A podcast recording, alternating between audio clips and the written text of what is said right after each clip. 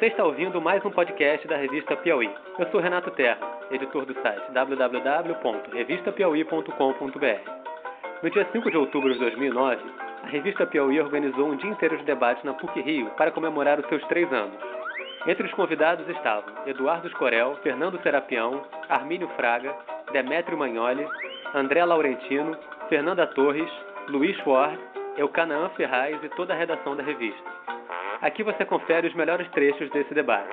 Nessa sexta e última parte, você ouve um papo sobre literatura com Flávio Pinheiro, Eucanaã Ferraz e Luiz Ward. Muito bem. A gente é, pensou-se aqui fazer uma, uma, uma, mesa com, a seguinte, com as seguintes duas é, ideias básicas. A primeira é falar do livro é, um pouco como sobrevivente. Né? Tá certo? Quer dizer, é, o livro, o livro é, ultrapassou todas as profecias do seu fim. Né? Quer dizer, é, com a imprensa diária, o livro ia acabar. Né? A imprensa semanal também o livro ia acabar.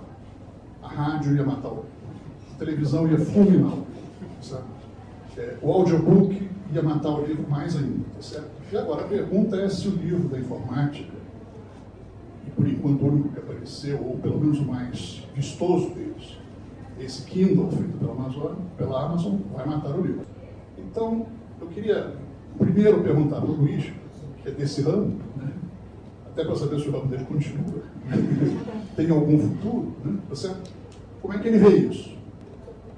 É, a história do, do, fim do livro, eu, ah, eu acho que a questão é que é meio, meio equivocada. Não, a gente não devia estar preocupado com o fim do livro, ou com o fim do livro no formato que a gente conhece agora. Nós devemos nos preocupar com o fim da leitura, ou com o fim da informação, ou com o fim da literatura, com o fim é, da poesia, qualquer coisa assim, que acho que esses fins não estão em questão. O homem não está disposto a abrir mão do entretenimento literário no momento, a gente vê até que é, os números dos, dos grandes best-sellers eles chegam a números enormes. Talvez uma questão que pode se colocar é a qualidade, é a globalização do gosto, de certa maneira, literário, que faz com que alguns livros tenham um sucesso extraordinário em números nunca alcançados e um número muito maior de títulos lançados ou de romancistas jovens que se apresentam não conseguem é, canal para ou, ou, que o fracasso aumentou assim hoje um fracasso é muito mais contundente e um sucesso é muito mais contundente do que antigamente. Mas a preocupação na minha opinião é essa é, vai acabar a leitura vai acabar a literatura como forma artística vai é, vai acabar as pessoas vão procurar uma informação menos importante menos substancial é, se ela se dará através do livro de papel ou não, do livro eletrônico, eu acho que essa questão é, é, é secundária. É, se o livro eletrônico se apresentar de maneira que, que, que pode substituir com, com melhora, com, é, com vantagens para o leitor é, o livro de papel, por que não? Aparentemente, eu acho que há uma série de questões que é, o livro eletrônico até agora não consegue resolver. O tato, a relação subjetiva, corporal, quase corpórea que a gente tem com o livro, a, a vontade de guardá-lo num objeto físico que não se perde na, no mundo virtual. Eu acho que tem uma série de questões subjetivas ligada, ligadas à, à leitura que o livro eletrônico não consegue ainda é, responder e atender e que para determinadas áreas realmente o livro no formato que a gente tem continua sendo o canal uh, mais adequado. Mas se mudar, uh, desde que a gente não, que quem gosta de boa literatura, uh, quem faz boa literatura possa continuar fazendo, quem gosta de ler boa literatura po possa continuar lendo, quem gosta de literatura de entretenimento possa ter é, o canal mais fácil e barato para tê-la. É, eu acho que a preocupação é essa, preservar os, os gostos, preservar a liberdade artística, liberdade intelectual e procurar a melhor forma para que isso aconteça. É, o que eu acho é só que a gente tem que estar aberto para que é, surja um outro objeto se surgir. O que me acho preocupante mesmo é se a sociedade vai permitir, quer dizer, aí aproveitando que o João citou Walter Benjamin na, na, na mesa anterior, eu acho que usando as questões do Benjamin do Adorno, é se esse produto, esse tipo, a disseminação de um leitor eletrônico, se ele vai condicionar o que vai ser produzido.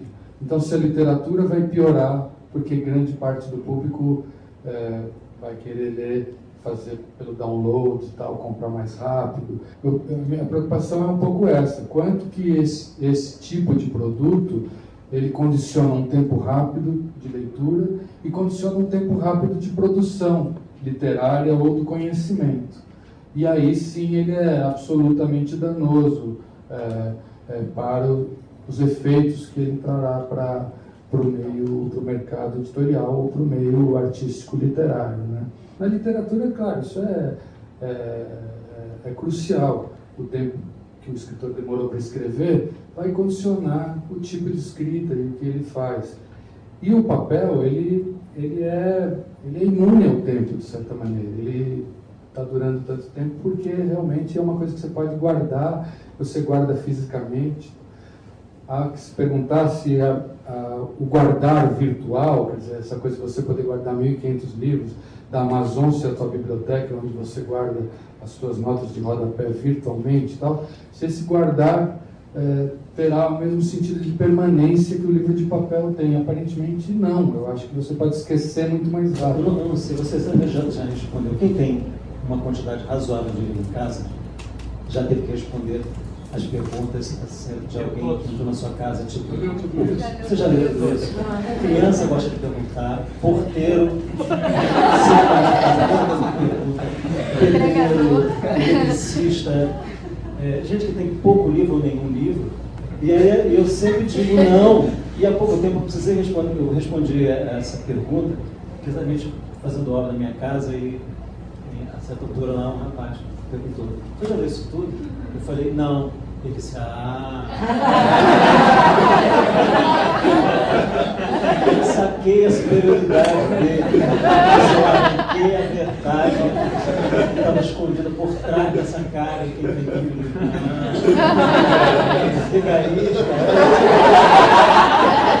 Isso tudo aí. Pensou que enganava. Pensou que enganava, era isso. Então, isso do objeto imune ao tempo. É, é um pouco a sensação de que a gente está ludibriando a morte. Né? É, e que tem a ver sempre com o prazer, que é uma, uma vitória sobre. É, uma vitória do princípio do prazer, então uma vitória sobre a morte. Então acho que o livro é a impressão de que nós de que ali há alguma coisa ao qual nós podemos nos agarrar e que enquanto nós estamos nos alimentando com aquilo, uma espécie de, de cápsula vitamínica sensacional que pode nos dar a vida eterna. É, como o amor, como a amizade, como a arte de modo geral. Tanto a poesia quanto o romance, quanto o verso quanto a prosa, é, eles é que estão.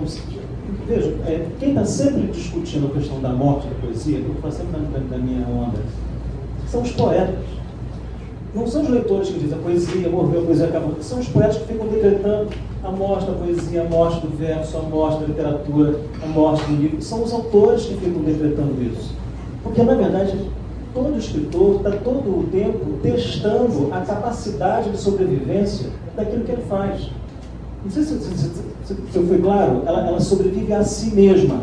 Não, é, não, é, não, não são os leitores, não é a quantidade de livro vendido não, não, não é a quantidade de, de livraria de editor que, que assusta um, um, autor ou a literatura, como, digamos, como se existisse assim, a literatura como uma coisa, uma nuvem pairando.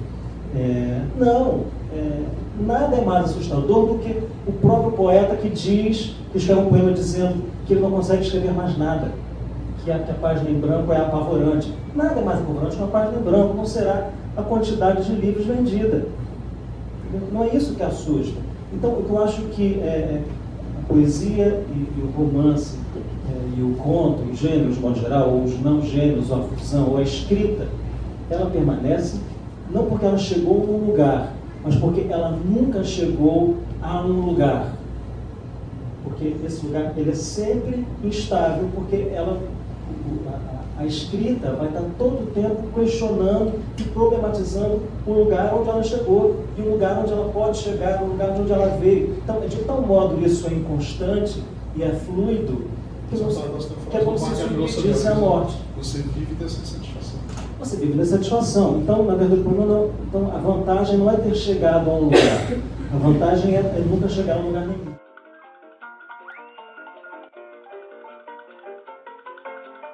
Você ouviu a última parte com os melhores momentos do evento que celebrou os três anos da revista Piauí. Fique ligado nos próximos podcasts aqui no site www.revistapiauí.com.br.